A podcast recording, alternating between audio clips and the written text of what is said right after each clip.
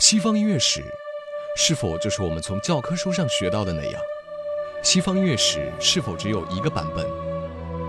对于这些，你是否有过质疑呢？让我们带给你不一样的内容——古典音乐意外史。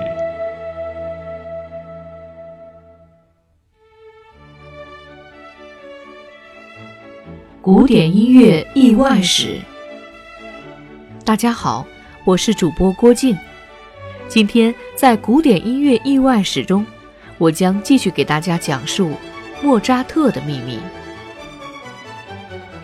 克罗雷德伯爵是坏人吗？在18世纪，萨尔斯堡的大主教不单单是个神职人员，还是领主。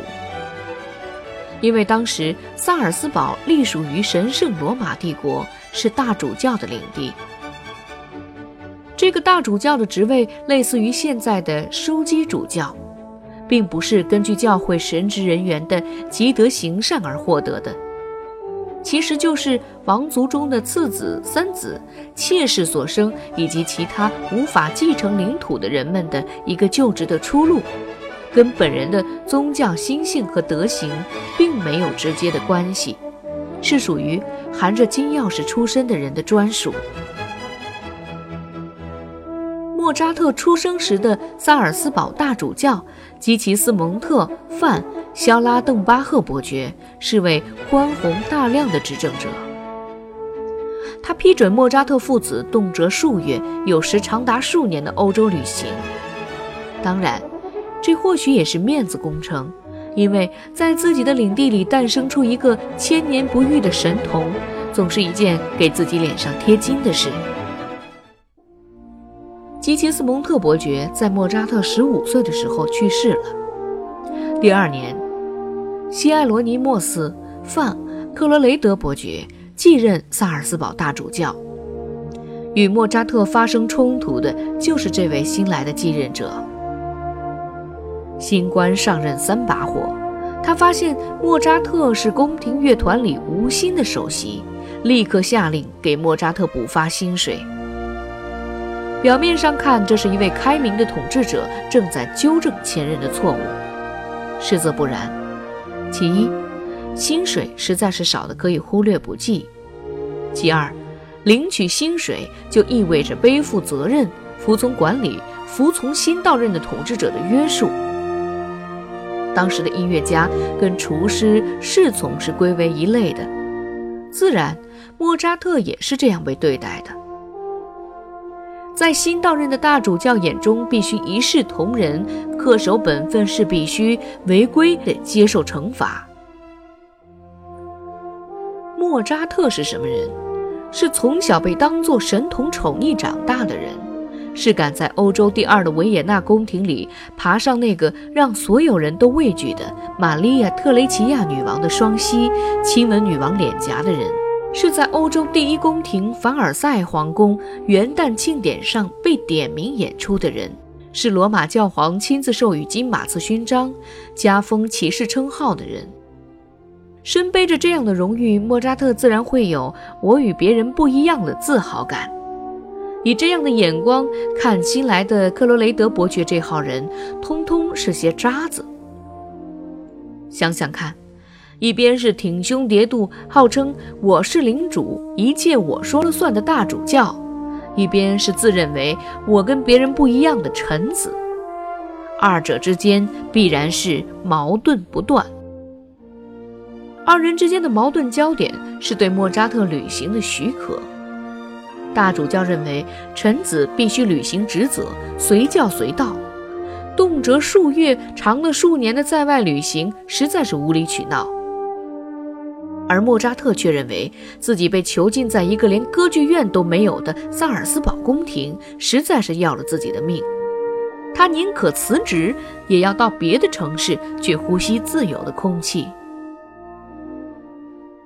得不到旅行批准的莫扎特对这位新来的继任者越来越不满。后者干的火上浇油的事是请了一位叫做布鲁内提的意大利小提琴手，安排在了莫扎特的前面。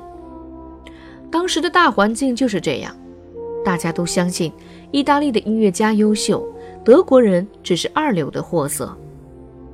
不仅如此，大主教还以票友的身份参与了乐团的演出。自己的心情好时，就架起小提琴坐在乐队里；遇到难处，就喊一句布鲁内提，后者就赶紧接着把难的部分演奏完，再把简单的部分还给大主教。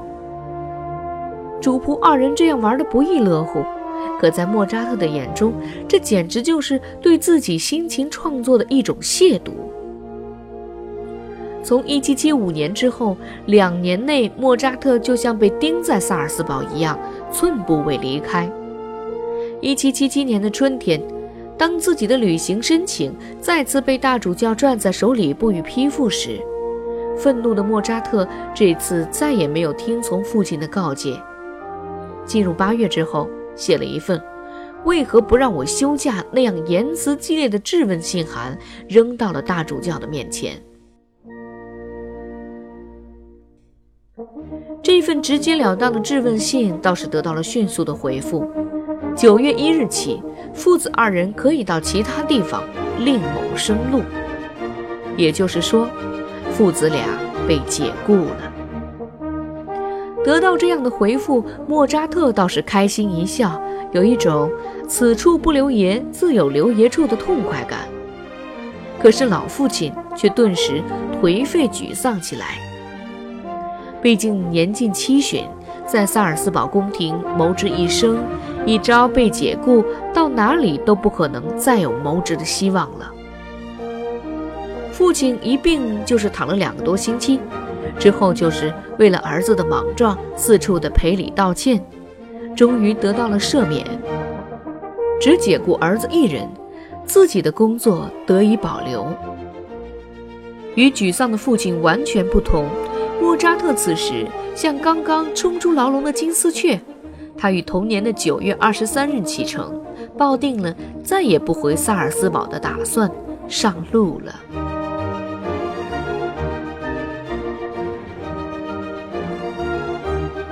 今天的古典音乐意外史就讲到这里了。索取本期节目的背景音乐曲单，请关注知乐古典音乐的官方微博、微信，那里将提供索尼精选 Harris 正版高品质音乐的下载途径。索尼精选 Harris，开启您的高品质音乐生活。我是主播郭静，感谢您的收听，我们下期再会。